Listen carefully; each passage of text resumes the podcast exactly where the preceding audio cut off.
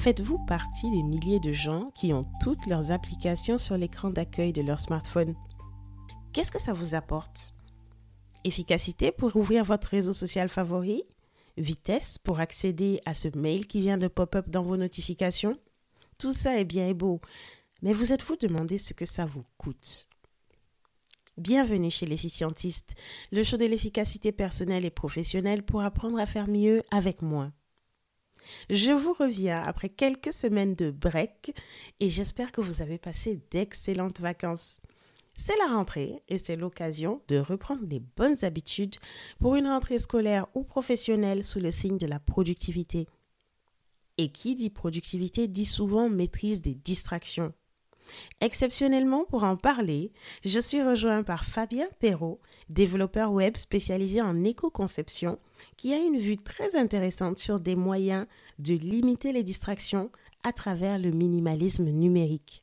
Vous découvrirez ce qu'est le minimalisme numérique, quels en sont les enjeux pour la planète, mais surtout pour votre productivité, et quelques outils, applications concrètes pour vivre ce minimalisme au quotidien. Sans transition, c'est parti.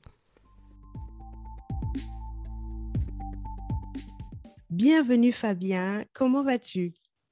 Salut Lily, bah, écoute, ça va super bien, merci pour, euh, pour l'invitation. Avec plaisir, merci à toi de nous rejoindre. Alors Fabien, dis-nous quelques mots, euh, que, qui es-tu, que fais-tu?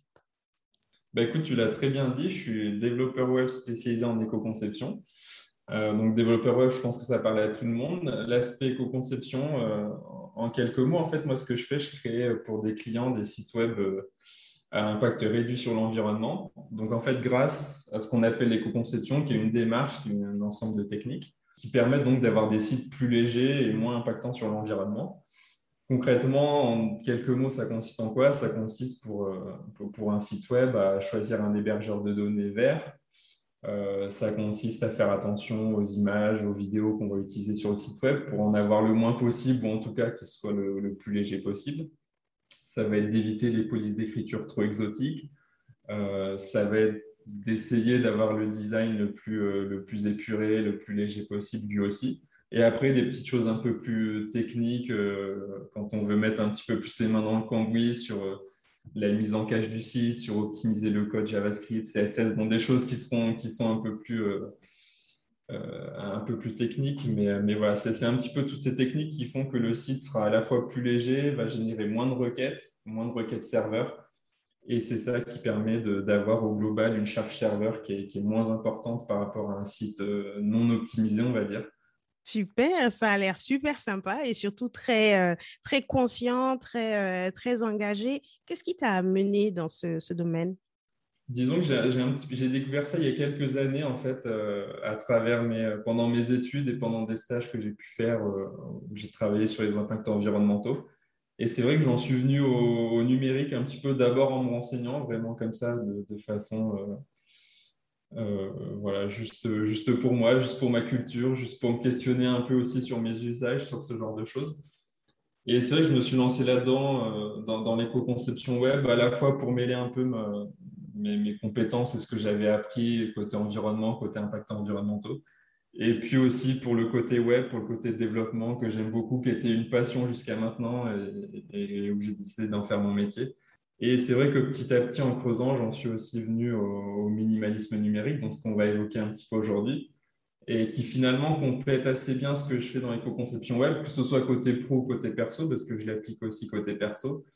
Et toujours dans cette idée bah, de me questionner sur mes usages du numérique, sur la manière d'utiliser le numérique. Super, super. Et effectivement, c'est une excellente transition justement sur le, sujet qui va nous occuper. On parle de productivité sur euh, ce podcast chez l'efficientiste, mais on a parlé aussi de plein, plein, plein de choses qui ont trait à, à la personne, à, son, à ses usages, à son comportement. Et finalement, dans quoi est-ce que l'humain, donc nous qui sommes l'objet de cette productivité, s'intègre avant même de parler de productivité? Dans les derniers épisodes, typiquement, on parlait de méditation. La méditation vous fera certainement pas aller plus vite. L'idée, c'est justement de ne pas forcément aller plus vite, c'est d'être mieux, de, euh, de comprendre où on va et surtout pourquoi on le fait. Et donc, notre thématique aujourd'hui, elle est cohérente avec ça, on va parler de, des distractions. Les distractions qui sont naturellement ce qui entrave notre productivité. Une solution quelque part à ces, à ces distractions-là, c'est peut-être le minimalisme numérique, puisqu'une grosse partie de nos distractions aujourd'hui, c'est le smartphone, c'est l'ordinateur. Du matin au soir, on est bombardé par des tonnes d'informations. Finalement, on les consomme toutes parce qu'elles sont là, parce qu'elles sont disponibles, mais est-ce qu'il faut toutes les consommer? Et surtout, euh, si on doit les consommer, comment on les choisit? Comment est-ce que euh, comment est-ce qu'on reste euh, à la barre, capitaine du bateau, et pas le contraire? Donc, tu t'intéresses depuis quelque temps au minimalisme numérique, justement. C'est quoi le minimalisme numérique?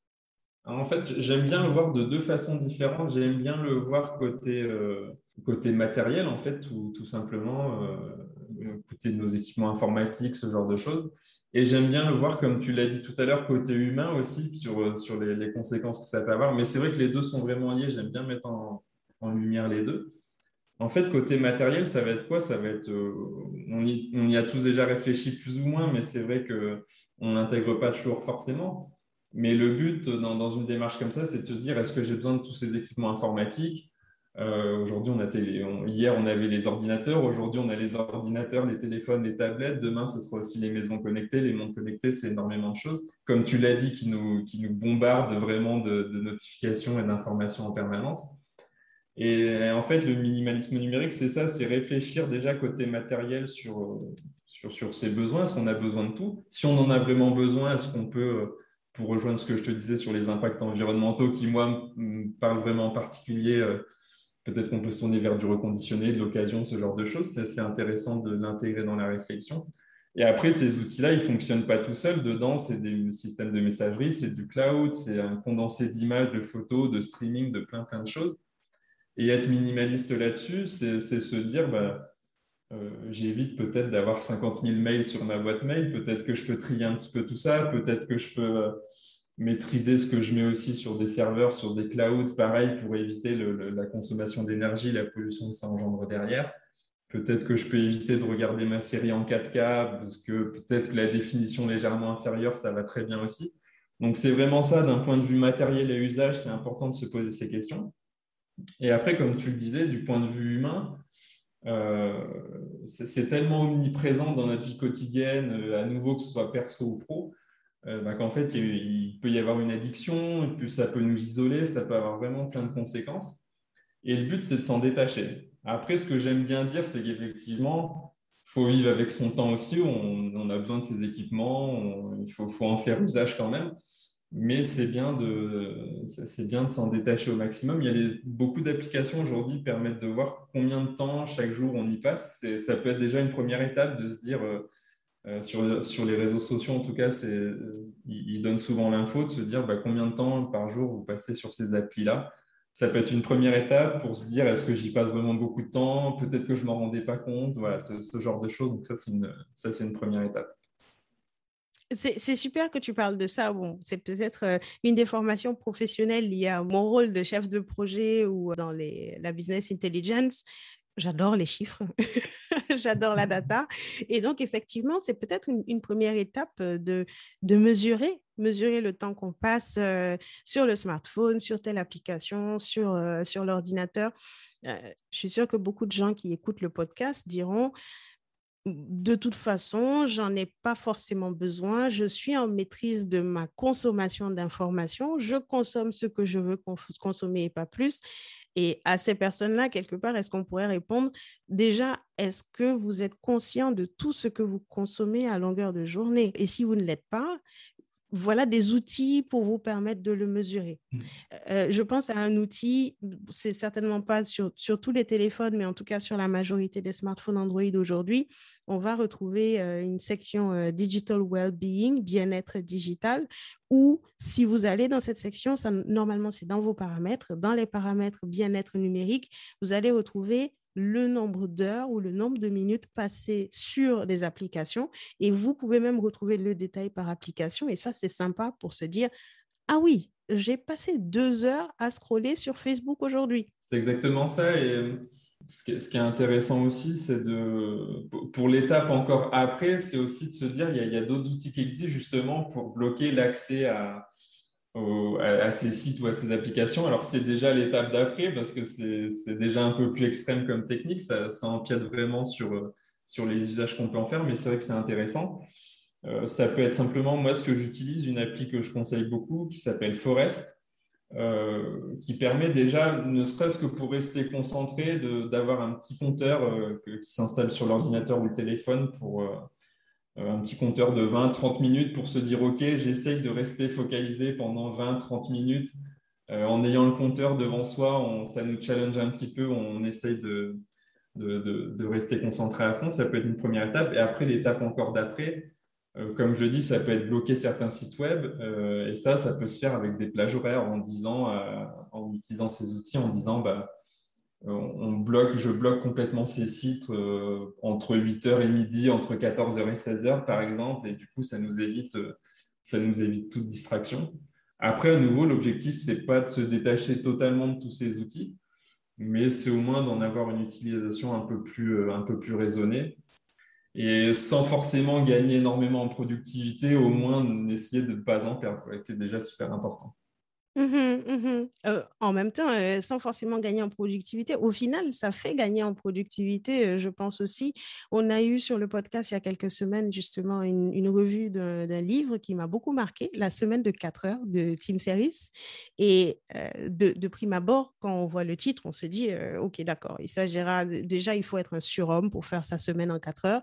Et au final, c'est pas du tout ça. Au final, c'est optimiser son temps et son énergie sur ce qui compte vraiment. Et parmi justement les outils pour le faire, euh, il était question de ces applications qui vont nous permettre de, se refocaliser il ne s'agit pas de se punir en s'interdisant d'aller sur une application comme Facebook. Il s'agit euh, plutôt de se dire, je reprends le contrôle. Et donc, oui, je vais aller me mettre au courant de ce qui se passe dans la vie de mes amis, de ma famille. Par contre, je ne vais pas être ballottée et euh, ce n'est pas l'application qui me contrôle. C'est moi qui décide d'aller sur l'application de 18 à 19 ou de 19 à 20 heures et puis de prendre des nouvelles de la famille et des amis. Et finalement, quelque part, est-ce que ce n'est pas aussi ça, être intentionnel, être conscient de ce qu'on veut faire, avant de pouvoir même envisager d'être productif? C'est ça, la première étape, c'est toujours d'en prendre conscience. Une fois qu'on en a pris conscience, c'est déjà énorme, on a déjà fait un pas, un pas super important. Et après, effectivement, quand on peut essayer de, ce, genre d'outils dont on a parlé, c'est encore mieux.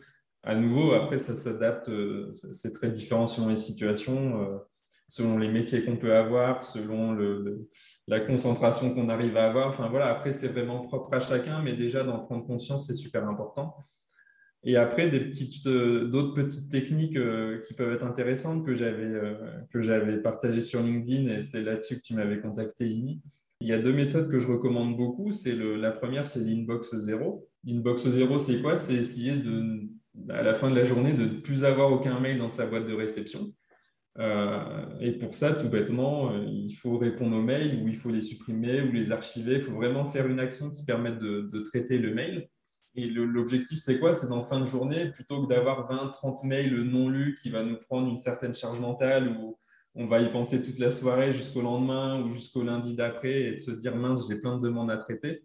Et ce qui peut être intéressant à coupler, à faire en même temps, c'est non pas de, de, traiter ces mails au fil de l'eau toute la journée, mais peut-être le faire que des créneaux deux, trois fois dans la journée pour éviter d'être sur ces mails euh, en permanence. Après, effectivement, ça dépend des métiers. Des fois, on peut le faire, des fois, on peut moins le faire. Mais voilà, c'est une première étape qui est, super intéressante, bien maîtriser ces mails. Et une autre, euh, une autre petite astuce pour, euh, qui, est, intéressante aussi pour entrer dans cette démarche, c'est d'essayer, c'est ce que je fais moi personnellement depuis quelques mois. J'ai dépouillé complètement mon, la, page d'accueil de mon téléphone, on va dire. Euh, quand je déverrouille mon téléphone, j'ai simplement un fond d'écran et, puis, euh, une horloge. Et j'évite d'avoir directement en visuel euh, les, icônes des applications. J'évite d'avoir directement en visuel l'application Facebook, Instagram, LinkedIn, ce genre de choses. surtout que souvent, il y a même le nombre de notifications en attente qui s'affiche également. Et voilà, ça, ça, évite, parce que par réflexe, on a tous cette habitude de déverrouiller notre téléphone hyper régulièrement au fil de la journée. Et au moins, si ça, évite de se dire, bah, tiens, je vois tout de suite euh, ces icônes-là, je vais aller sauter dessus, alors que là, peut-être si c'est euh, caché dans un dossier ou dans un tiroir d'application sur le téléphone, ça dépend des téléphones, on est déjà un petit peu moins tenté d'y accéder. Donc pareil, c'est un challenge, c'est pas forcément évident, mais, euh, mais c'est une bonne étape pour, voilà, pour se libérer un peu de, de, de, cette envie tout le temps de distraction, de réseaux sociaux, de toutes ces choses. Un grand merci à Fabien pour ces pépites d'informations qu'il nous partage sur le minimalisme numérique. Moi, je m'y retrouve complètement et j'espère que vous aussi. On a exceptionnellement divisé cet épisode en deux parties, justement pour rester dans notre, notre format court de 10 à 15 minutes. Et par conséquent, on se retrouve mardi prochain, même endroit, même heure, partout où vous écoutez vos podcasts préférés pour la deuxième et dernière partie de cette interview avec Fabien. En attendant, visitez les show notes sur le site l'efficientiste.com pour retrouver toutes les informations, tous les liens et toutes les applications qui ont été fait mention dans cet épisode. Et tout au long de la semaine, l'efficientiste reste avec vous sur Facebook et Instagram, at l'efficientiste. N'hésitez pas à rejoindre la communauté. Un petit shout-out, ça fait toujours plaisir. Et d'ici là, portez-vous bien et souvenez-vous, vous êtes ce que vous avez de plus précieux. Alors prenez soin de vous.